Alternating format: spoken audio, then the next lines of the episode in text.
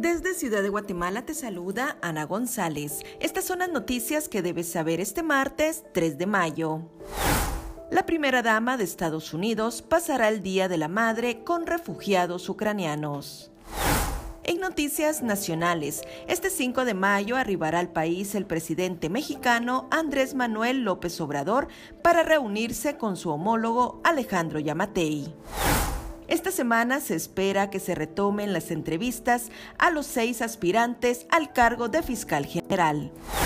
Los diputados se reunirán para definir la agenda de las sesiones plenarias de esta semana.